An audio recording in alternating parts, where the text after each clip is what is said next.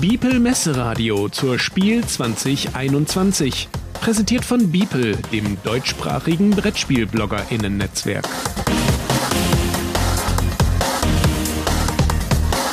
Interview.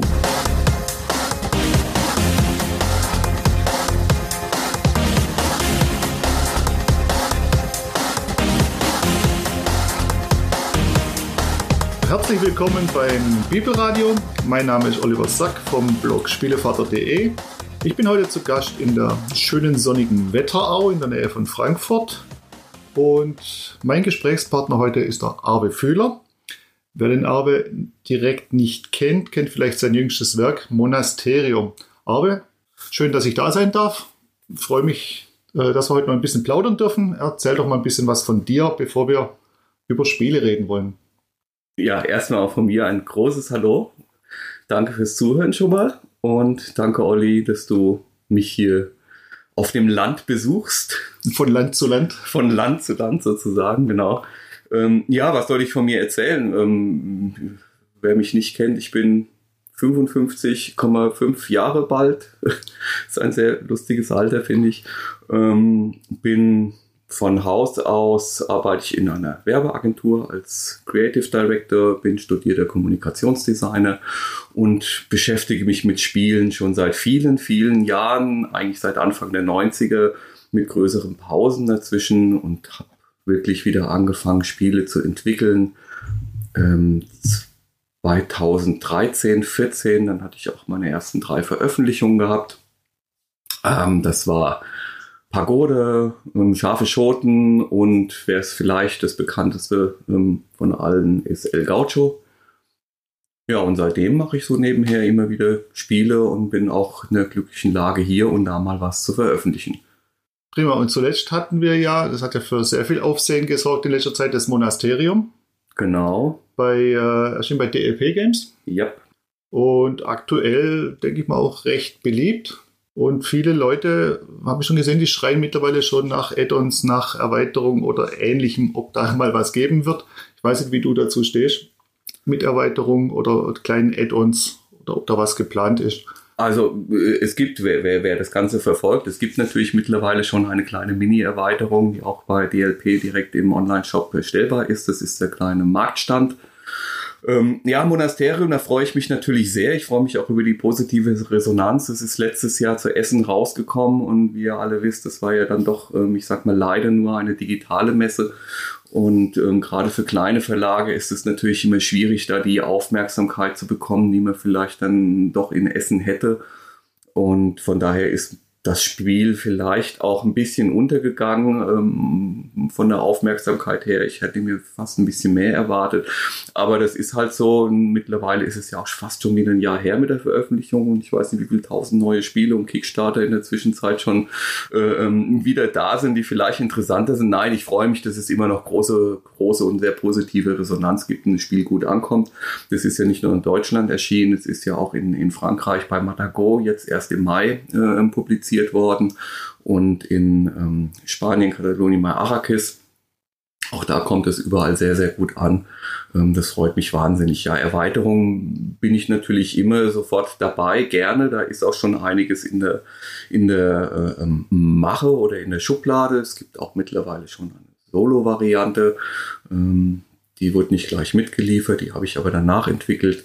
Aber das ist ja dann auch immer wieder verlagsabhängig, wann und ob sowas dann überhaupt publiziert wird. Aber wie gesagt, den einen, diesen kleinen Marketstand ähm, als Add-on, den gibt es und den finde ich eigentlich auch sehr nett. Du sprichst ja gerade auch die, die Neuheiten nochmal an. Ich meine, der März Verlag hat schon mal jetzt angekündigt, wir haben jetzt Mitte August, äh, ungefähr 1000 Neuheiten sind wieder angekündigt zur, zur Spiel in Essen. Wird sowieso wieder einiges zu sehen sein für die, die hingehen. Für die, nicht hingehen, müssen sich begnügen mit der Spiel digital. Oder für Verlage, die da vielleicht nicht auftreten, separat auf deren Website, Twitch-Kanal oder welche, welche Medien auch immer. Und auch du wirst ja äh, neue Spiele mit, mitbringen, ich sage es einfach mal mitbringen zu essen, in welcher Form auch immer. Wir konnten die Gästenabend auch schon anspielen und haben sie auch hier mal bei uns auf den Tisch legen. Wir können es jetzt gerne mal ins Mikrofon halten, bringt nur gar nichts. Und da kann er aber mit, Grau, mit Rauschen und Knabbern und Knistern. Ja, das hört man, was da drin ist. ist das ja, das, das, das, könnte, das könnte ein Kartenspiel sein. Ehrlich? Das kleine ja vom Geräusch her. Und äh, lass uns doch mal das, über das Kartenspiel äh, ein bisschen plaudern. Da ist aber mehr drin als Karten, glaube ich, ja. War mehr drin als Karten? Ja, naja, es ist ein, es ist ein Kartenspiel. War also es werden, es werden, es werden zumindest äh, 1002 mindestens äh, Veröffentlichungen sein, weil zwei hoffentlich von mir. ähm, das ist ja leider auch in dieser Zeit heute äh, alles nicht so sicher, weil viele haben es vielleicht mitbekommen, dass es generell Probleme gibt, was Produktion anbelangt. Einfach durch Rohstoffknappheit, durch Lieferung. Ähm, genau, das sind zwei Spiele von mir, die zumindest äh, ähm, jetzt in der Anfang der Produktionsphase sind und wenn alles gut geht, dann wirklich auch bis Oktober rauskommen. Das eine ist Glory Island. Ähm, das wird erstmal nicht in Europa, Deutschland erscheinen. Das wird bei Rio Grande nur in US erscheinen, Oktober. Das zweite ist ein Kartenspiel Seven Seas bei Abacus Spiele. Und da freue ich mich sehr. Und das ist eine kleine Schachtel. Ihr habt gerade Rauschen gehört, Klappern gehört. Das ist eben nicht nur Karten, sondern ja, es geht um Piraten, Seven Seas und da sind auch vier kleine Schiffe dabei. So. Also das ist das Add-on, nämlich als sozusagen Zähl für eine kleine Zählleiste oder ein Zähltableau, das in der Regel integriert ist, um die Punkte zu zählen. Ja, also Abacus, da freue ich mich, da freue ich mich wahnsinnig, irgendwie, dass das Logo auf einem meiner Spiele ist und dass ich mit dem Verlag zusammenarbeiten konnte, weil mich mit, mit ähm, Abacus und auch Joe Nikisch irgendwie eine sehr, sehr lange äh, Geschichte verbindet und ähm, ich das einen absolut tollen Verlag halte und auch wenn die Spiele jetzt vielleicht gerade in der Spielerszene oder Vielspielerszene jetzt nicht gerade diese höchste Popularität haben, die sie vielleicht verdient haben, aber ich finde, die machen ähm, inhaltlich, redaktionell und handwerklich und, und äh, ja, einfach einen, einen super Job und das ist alles sehr ja, top, top, was da an Spiele rauskommt bei Abacus. Das sind ja eben auch bei Abacus ja immer wieder auch mal kleine Perlen dabei. Wir hatten ja gestern Abend auch äh, mit, mit einem Sherlock-Fall viel Spaß. War dein erster Sherlock-Fall überhaupt. Genau. In die Richtung was zu machen. Und wurde auch abgesegnet im Hause Fühler. Ja, es ist nicht so ganz meins, diese Deduktionsdinge irgendwie. Ich bin da immer, bin da immer schlecht. Ähm, aber es hat auf jeden Fall super Spaß gemacht. Also fand ich auch, fand ich auch klasse, weil so unheimlich viel Atmosphäre am Tisch entsteht und, und weil man seine eigene Geschichte dabei erzählt. Das ist ja, was ich sowieso sehr mag, wenn viel Interaktion äh, beim Spiel dabei ist. Wobei mit schlecht sprichst auch einen wunden Punkt an. Also wir waren nicht so gut. Ja, das lag an mir. Also ich glaube. Nee, oder es lag tatsächlich, vielleicht muss man äh, den Ball zurückspielen an Abakus, vielleicht auch an Abakus, dass die Geschichte in der Lösung einfach nicht zu unserer Geschichte gepasst hat. Ja, aber ich fand ich jetzt auch nicht schlimm, weil die Geschichte war cool. Waren beide cool. Ja, genau. Unsere war cool ja. und die Original war cool. Und ja, ey, es ist auch ein Riesenspaß, der eigentlich, ich finde auch immer zwischendurch ja. mal gut geht. Wann ist so eine gute Stunde beschäftigt, sehr kommunikativ. Ja, aber ich finde, da ging es auch gar nicht jetzt darum, ob man das jetzt wirklich 100% löst oder nicht. Nee. Das ist ja immer, das ist wie ein, wie ein Roadmovie irgendwie. Der Weg ist das Ziel. Also, genau. na, also wie du sagst, die, die Stunde, die man dabei Spaß hat und, und, und sich da hin und her und, und selber Ideen zuwirft und die weiterentwickelt und das Gefühl wirklich hat, man steht jetzt im Kommissariat, auch die Karten auf dem Tisch zu, sortieren. Das ist ja wie, wenn man es aus Filmen kennt, wenn die da an ihre Pinboards immer dann die Bilder hängen und sowas. Ne? Also das, das kam da schon total cool rüber. Das hat echt Spaß gemacht. Auch das ja. Kooperative vor allem. Ja, ja, klar. Hm. Ja, aber genau. dann zurück zu deinen Seven Seas. Äh, was erwartet uns denn da in der Raschelschachtel? Ja, da äh, ähm, muss man ganz klar sagen, Seven Seas ist eine, eine, eine basiert eigentlich auf einem Spielklassiker nämlich auf dem italienischen Kartenspiel Scopa oder Scopone. Ähm, das wird in Italien hoch und runter gespielt, ist ein, wie hast du gestern so schön gesagt, ein indirektes Stichspiel. Ein indirektes Stichspiel. Ja, das hat der Olli so schön gesagt, ja, fand ich auch gut. Also äh, es liegen, es liegen Karten, es gibt, gibt äh, vier Farben mit den Werten 1 bis 10 und man nimmt im Grunde Karten mit gleichen Werten aus der Spielmitte raus. Und das Ganze habe ich eben weiterentwickelt, weil ich, ich fand, ich finde das Spiel ähm, Scopa an sich super, super spannend. Das ist ja nicht umsonst irgendwie ein, sagt ein Spieleklassiker. Ähm, ich finde, ich fand es nur von der, von der, von der Zugänglichkeit in der Originalversion unheimlich schwierig. Und äh, ich finde dann immer schade, wenn solche klassischen Spiele eigentlich gar nicht mehr gespielt werden. Deswegen versucht man die ja dann in ein Thema einzubetten, das ein bisschen animativer ist oder, oder mehr catchy ist. Und habe natürlich versucht, den Mechanismus viel einfacher zu machen. Ich weiß, dass es auch schon mal zwei, zwei Versuche gab damit. Ich glaube, eins war es Gelb Gelb gewinnt oder sowas von Kosmos, glaube ich. Das war vor langer, langer Zeit oh. mal. Und soweit ich weiß, ich weiß gar nicht mehr, wie es hieß, von Amigo-Spiele gab es auch mal einen, einen Versuch, diesen Grundprinzip zu adaptieren. Ähm, ich habe das eigentlich relativ nah daran gelassen. Ich habe nur versucht, viele Dinge zu vereinfachen, was die Wertung anbelangt und habe eben ein paar Dinge auch noch dazu gemacht, ähm, die das für mich zumindest spannender und interaktiver machen. Von daher ist es schon ein eigenständiges Spiel, basiert aber schon ganz klar auf auf einem bestehenden Spielemechanismus. Und war um, stellenweise etwas gemein. Also ja, das ist ja, das ist ja, was ich, was ich mag. Ich bin ja, also wer meine Spiele kennt und, und äh, auch beim Monasterium, jetzt wenn es natürlich eine ganz andere Liga ist als ein, ein einfaches Kartenspiel, ähm, da gab es ja auch genug Kritik an dem Würfelmechanismus, dass dann vielleicht doch manchmal zu viel Zufall ist oder dass man nicht unbedingt die Aktion bekommt, die man haben will.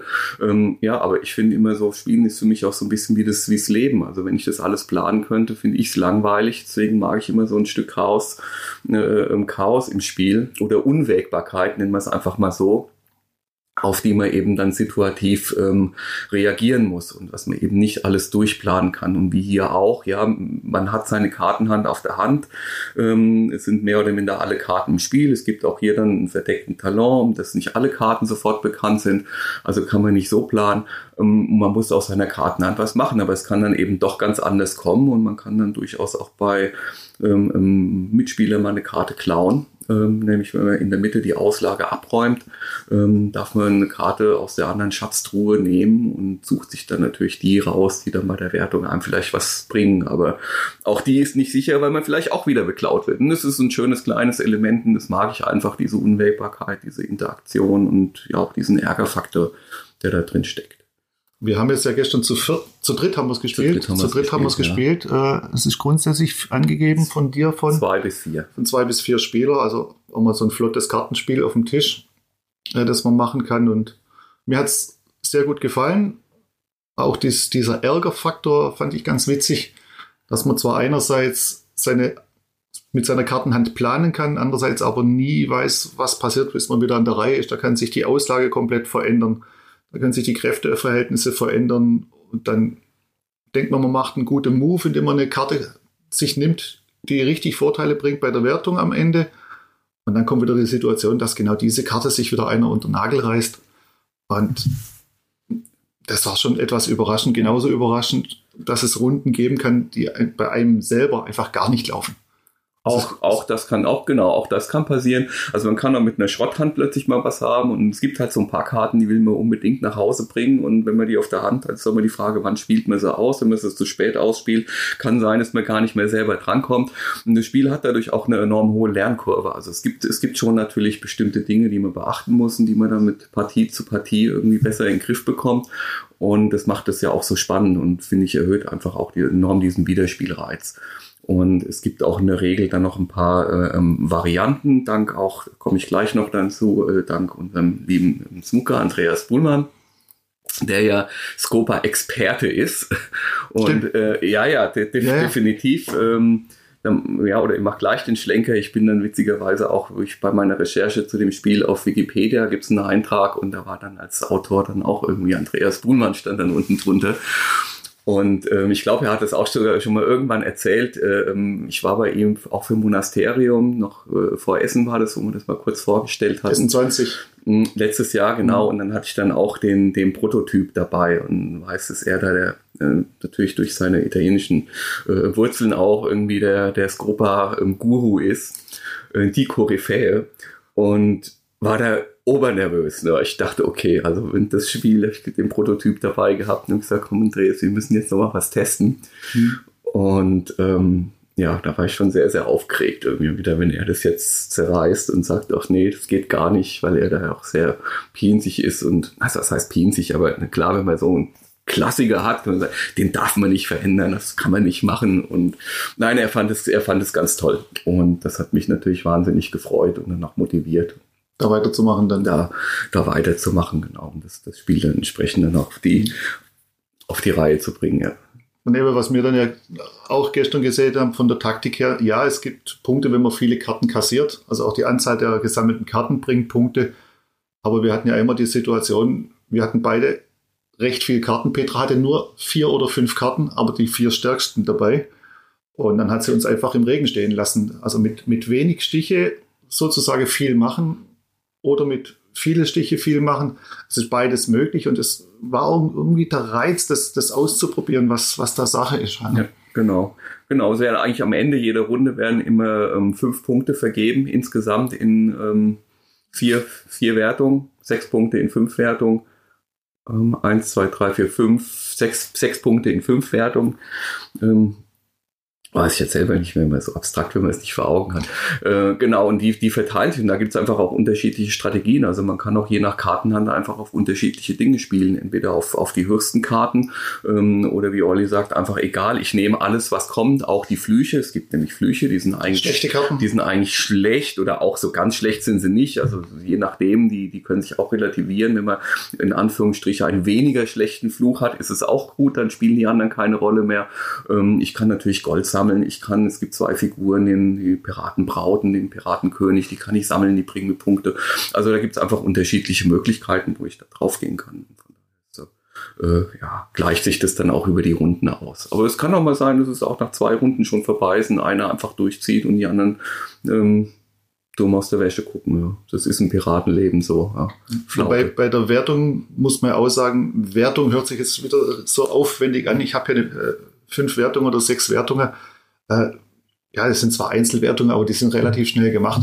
Eine Wertung heißt, wer hat die Karte Piratenbraut hier? Ich, zack, Punkt. Also das ist jetzt keine Wertung, wo ich irgendwas ausrechnen muss oder, oder Mehrheiten bestimmen muss. Es ist wirklich, es sind eigentlich fünf Punkte, die man abhandelt. Mehrheit hier, Mehrheit da, wer hat die Karte, wer hat die Karte, Punkt, Punkt, Punkt. Karten mischen, nächste Runde. Genau. Also es geht ja wirklich super flott. Ja, das geht total flott. Ja. Und auch zu zweit geht es gut. Da gibt es eine kleine, kleine Regelmodifikation. Und was ich vorhin eben sagen wollte, war ich dann auf Andreas Buhmann gekommen. Auf Anregen von ihm habe ich dann eben auch noch ein paar Varianten reingenommen. Gerade zu viert kann man das wunderbar als Team spielen. Zwei zu zwei spielen und dann sind auch, äh, wenn man es ganz äh, taktisch will, auch alle Karten im Spiel. Dann gibt es keinen verdeckten Talon mehr. Und dann wird es also dann noch eine ganze Ecke, Ecke taktischer. Und da kann man also wirklich auch einen ganzen Abend lang ähm, ja, Seven Seas zocken. Ja, wir wollen ja Abwechslung. Ja. Also zwei, zwei, drei Partien, klar, locker immer, denke ich, das wird gut gehen. Und äh, ja, schaut es euch an, wenn es hoffentlich bis, bis Essen raus ist. Schaut es euch an in irgendeiner Form. Es ist eine kleine Schachtel und ich denke, es lohnt sich auf jeden Fall, wer, wer Spiele in dieser Art mag. Es ist einfach mal wieder was anderes und eben auch mal wieder ein mal, Altklassiker, der in abgewandelter Form, in neuem Gewand daherkommt. Und es soll ja den Klassiker aus Copa ja nicht abwerten. Nein, um Gottes, um, Gott, um Gottes Willen. Vielleicht findet aus Copa dann wieder neue Freunde, wenn der eine oder andere sagt, ich will mal das Original mal anschauen. Ja, gerne, auf jeden Fall. Es ist schon, es ist schon anders, einiges anders. Ähm, aber es ist ja auch der, das ist ja auch das Anliegen dann irgendwie. Also es gibt ja so tolle, tolle Spielideen oder klassische Ideen, die dann eben manchmal ein neues Gewand brauchen, damit sie dann eben wieder auf den Tisch kommen oder überhaupt gespielt werden. Und das ist ja, worum es geht, irgendwie, dass man sich zusammensetzt und, und tolle Dinge macht. Ja, für weitere Fragen äh, wenden Sie sich an Wikipedia oder an Herrn Bullmann von klickenabend.de. er wird zu Skopa, kann ja euch wirklich alles beantworten. Ja, und dann äh, neben Seven Seas haben wir noch ein zweites Spiel von dir zu warten, aber du hast ja schon erwähnt, es wird, und ich muss sagen, leider im Moment noch nicht auf dem deutschen Markt rauskommen, sondern vorläufig mal in Nordamerika, USA. USA, ja. Aber bei einem Verlag, der sicher auch bei uns bekannt ist und der hat ja auch Partner in Deutschland. Also man muss jetzt mal abwarten, wie es da geht. Die Rede ist von, wieder von einem Piratenspiel, das ich schon letztes Jahr mal kennenlernen durfte als Prototyp was mir auch gut gefallen hat. Und das geht jetzt mal in eine völlig andere Richtung. Die ja. Schachtel ist ein bisschen größer, äh, nicht zu groß. Also wir haben jetzt hier kein großes Spiel vorliegen, also da was Platzsparendes und Flottes zu spielen. Und die Rede ist jetzt von, wie heißt es heute? Glory Island heißt es noch immer. Glory ja, es wurde nichts an Titel geändert. Warum auch immer, aber kam scheinbar gut an. Okay, die die ähm, glorreichen Inseln, ja. Und wir haben jetzt hier auch wieder ein Piratenspiel, das heißt Klassiker wir. 2021 ist mein Piratenjahr. Ja, äh, das ähm, es ist ein Piratenspiel auch, ja, mittlerweile. Ähm, ich weiß, der erste Prototyp, da gab es noch Schafe und Wölfe und Schäfer. Ähm, da gab es in der Mitte irgendwie ein, ein, ein, ein Raster von ähm, 5 mal 5 Felder, also 25 Feldern, auf denen Schafe standen, die gehütet werden wollten. Und das hat sich dann, war sogar am Anfang noch ein Würfelmechanismus. Und das hat sich dann weiterentwickelt. Und aus den Würfeln sind irgendwann Karten geworden und aus den Schafen sind irgendwann Inseln geworden, die von Piraten entdeckt werden. Auf, natürlich geht es auch hier wie immer um das Gleiche. Wir wollen Ruhm, wir wollen Schätze haben. Vor allen Dingen Ruhm wollen wir ja auch haben. Das ist immer ganz wichtig. Das kommt natürlich auch daher, dass ich irgendwann einfach so viel Rumfässer durch Prototypen sich angesammelt hatten, durch ältere Piratenspiele und ja, ist, ich, ich, vielleicht mache ich das in Zukunft, dass ich eigentlich nur noch zwei Sujets mache, weil ich da so viel Material mittlerweile habe, entweder ähm, Piraten oder irgendwas mit China oder, oder Japan. Ähm, und dann, was dann nachher beim Verlag rauskommt, ist dann eigentlich ja auch sowieso immer offen. Also ich bin da thematisch auch offen. Aber hier ist es dann tatsächlich von mir als Piratenspiel entwickelt worden und das ist es auch geblieben. Und das Ganze wird durch, durch Karten getrieben. Jeder hat die gleiche Kartenhand mit ähm, fünf Karten, mit einer sechs Karten auf der Hand, spielt gleichzeitig eine Karte runter. Der Kartenwert von eins bis fünf ähm, gibt die Spielreihenfolge an und gibt auch an, wie weit man mit seinem Schiff ziehen kann. Man zieht nämlich um dieses 25 Felder Raster außen herum bleibt dann immer irgendwo stehen natürlich und darf dann ein Pirat entsprechend der Stärke der, oder dem Wert der Karte einsetzen in die Tiefe. Das heißt, ich stehe halt irgendwo, wenn ich eine 3 gespielt habe, kann ich mit meinem Schiff bis zu drei Felder ziehen und kann dann meinen Pirat in der entsprechenden Spalte oder Reihe bis zu drei Felder weit reinsetzen auf eine Insel. Und mit der Insel bekomme ich dann entweder Schätze, die ich aus dem Beutel ziehe, die ist dann eine kleine Set Collection, die mir am Spielende Siegpunkte bringen, ähm, oder ich ähm, bekomme Rumfässer, die ich dann wiederum für Sonderaktionen nutzen kann, oder ich lasse meinem, äh, oder ich bekomme sofort Punkte, wenn mein Pirat wieder durch eigens oder andere Schiffe in der Spalte oder Reihe aktiviert werden. Und sobald dann eine dieser Inseln, es gibt Dreier, Vierer, Fünfer Inseln, voll ist, gibt es dann eine kleine Majoritätenwertung. So, und das ist das ganze Spannende. Das Dumme ist nur, ähm, ich habe natürlich die Karten mit einer 1, kann ich nur ein Feld weit ziehen. Das bringt mich nicht so weit nach vorne und schränkt mich ein. Mit einer 5 habe ich natürlich eine große Auswahl und kann auch 5x5er Raster, mein Pirat letztendlich in, auf jede Insel draufsetzen in der Reihe oder Spalte, aber ich muss Segelpunkte abgeben für meine Karten. Und je höher der Kartenwert, je mehr Punkte gebe ich ab. Das ist am Anfang nicht schlimm, aber zum Schluss kann ich eben dadurch auch ins Minus kommen. Das heißt, ich muss durch das Ausspielen ähm, ja auch meine, meine, meine Segel, meine Navigationspunkte ähm, gut haushalten. Und das Ganze ist natürlich auch noch ein Rennspiel, wenn nämlich irgendwie schnell auf dem Kurs um dieses äh, Feld außenrum ist, der wird auch noch belohnt durch ähm, Gold, das eben so auf den Seeweg irgendwie noch gefunden werden kann. Und da auch wer, ja, wer schnell ist, kriegt da eben noch zusätzlich Punkte. Das Ganze ist sehr, sehr einfach von den Regeln, schnell zugänglich und ist also wirklich auch als Familien- oder gehobenes Familienspiel gedacht. Dauert so zwischen 30 und 40 Minuten. Ja, ja und kann man relativ schnell, schnell runterspielen. Und was mir noch da aufgefallen, ich kann es aus dem Bauch rausspielen, indem ich das einfach locker runterspiele, mich nebenher unterhalte. Oder ich kann natürlich wirklich versuchen, hier es auszutüfteln, genau zu gucken, was machen die anderen, was kann ich machen, welche Chancen habe ich, wo riskiere ich was, was hier auch wirklich beide, beide Wege möglich sind. Und das macht die Sache auch nochmal noch mal extra spannend. Genau, genau. Also auch gerade dieses Inseln zumachen und damit eine Wertung auslösen, ist natürlich auch spannend, wer da mit wem partizipieren will oder nicht partizipieren will. Und da gibt es natürlich dann auch immer viel, äh, ja, äh, muss man seine Mitspieler manchmal zum Glück zwingen und überreden. Also von daher finde ich, entsteht da auch mal viel Interaktion am Tisch und ähm, ja, mag ich sehr. Der, der, Spielplan ist auch zweiseitig.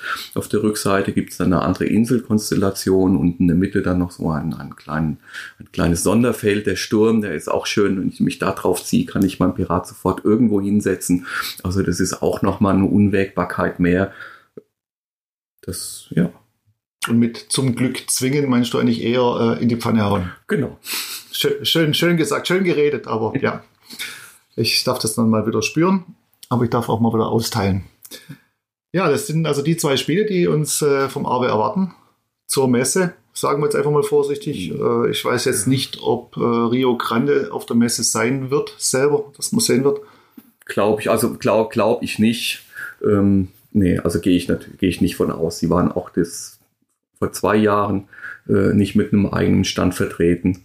Also es war jemand da, aber ähm, selber haben die, glaube ich, keine Präsenz. Es Weil- bleibt also abzuwarten, wie wir das Spiel kennenlernen können, wie und wann. Richtig, ja, ich bin mal, ich bin auch gespannt. Also ich hatte auch nochmal nachgefragt. Ähm, das ist aber Usus bei Rio Grande, die sagen, wir machen erst hier unsere Veröffentlichung in der USA Mhm. und suchen uns nach Veröffentlichung dann Partner für einen internationalen Release. Anders als vielleicht mittlerweile hier auch bei deutschen Verlagen ist oder wie ich es zumindest kennengelernt habe, dass man vor Veröffentlichung schon versucht, internationale Partner mit ins Boot zu nehmen, um dann eben eine möglichst hohe ähm, Erstauflage hinzubekommen.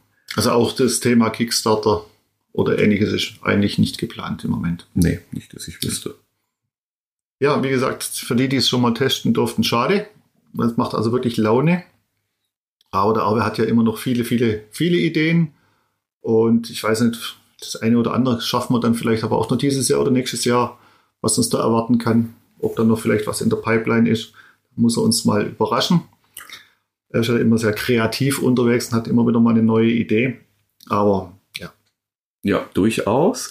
Ähm, Nochmal ganz kurz Glory Island. Ja, es ist, soweit ich weiß, wird es natürlich auch das dann irgendwo auf der einen oder anderen Online-Plattform schon mal zu finden sein. Also da wurde ich auf jeden Fall schon angefragt.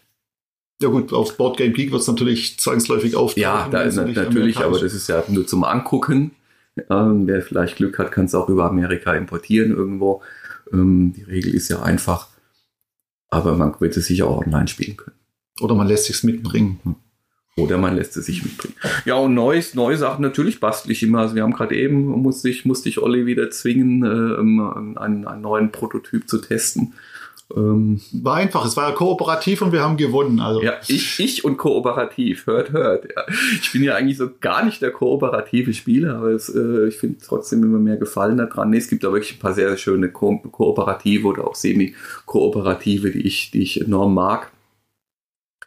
Und ja, also ich bin immer dran, aber jetzt konkret gibt es jetzt erstmal nichts, wo ich zusagen kann. Also sind auch noch ein paar Spiele bei mir bei Verlagen in Bearbeitung, aber die Situation im Moment ist ja überall sehr unsicher und es auch viele Verlage sind natürlich auch einfach mit ihren, ja, wie sagt man, Wunschzielen ein bisschen ähm, ins Hintertreffen geraten, weil gerade natürlich auch die Corona für Verlage intern zum Teil eine Riesenumstellung bedeutet hat. Ja, der Rohstoffmangel jetzt, der trifft ja Das- auch unsere Branche, also ich sage es einfach Ja. mal unsere Branche.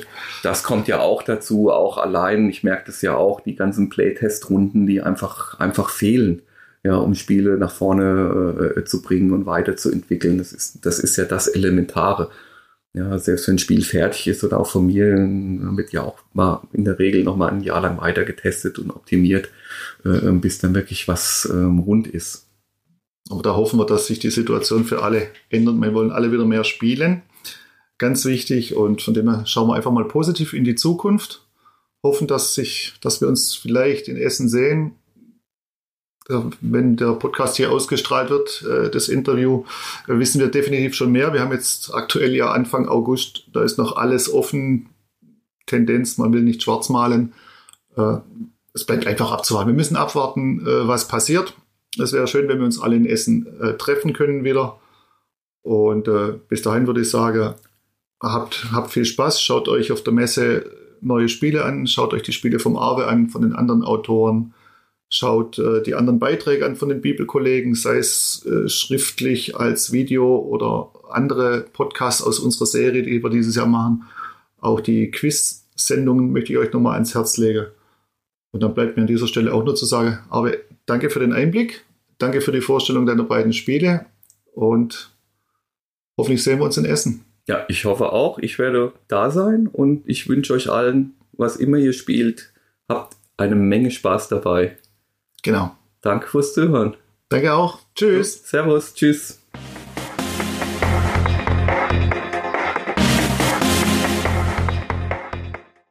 Warum wollen wir das Ganze nochmal machen?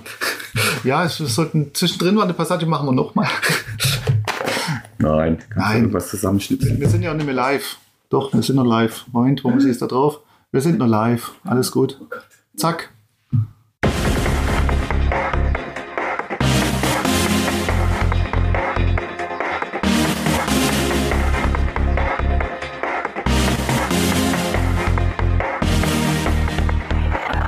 Das war ein Podcast aus dem Biepel Messeradio zur Spiel 2021, präsentiert von Biepel, dem deutschsprachigen Brettspiel-BloggerInnen-Netzwerk.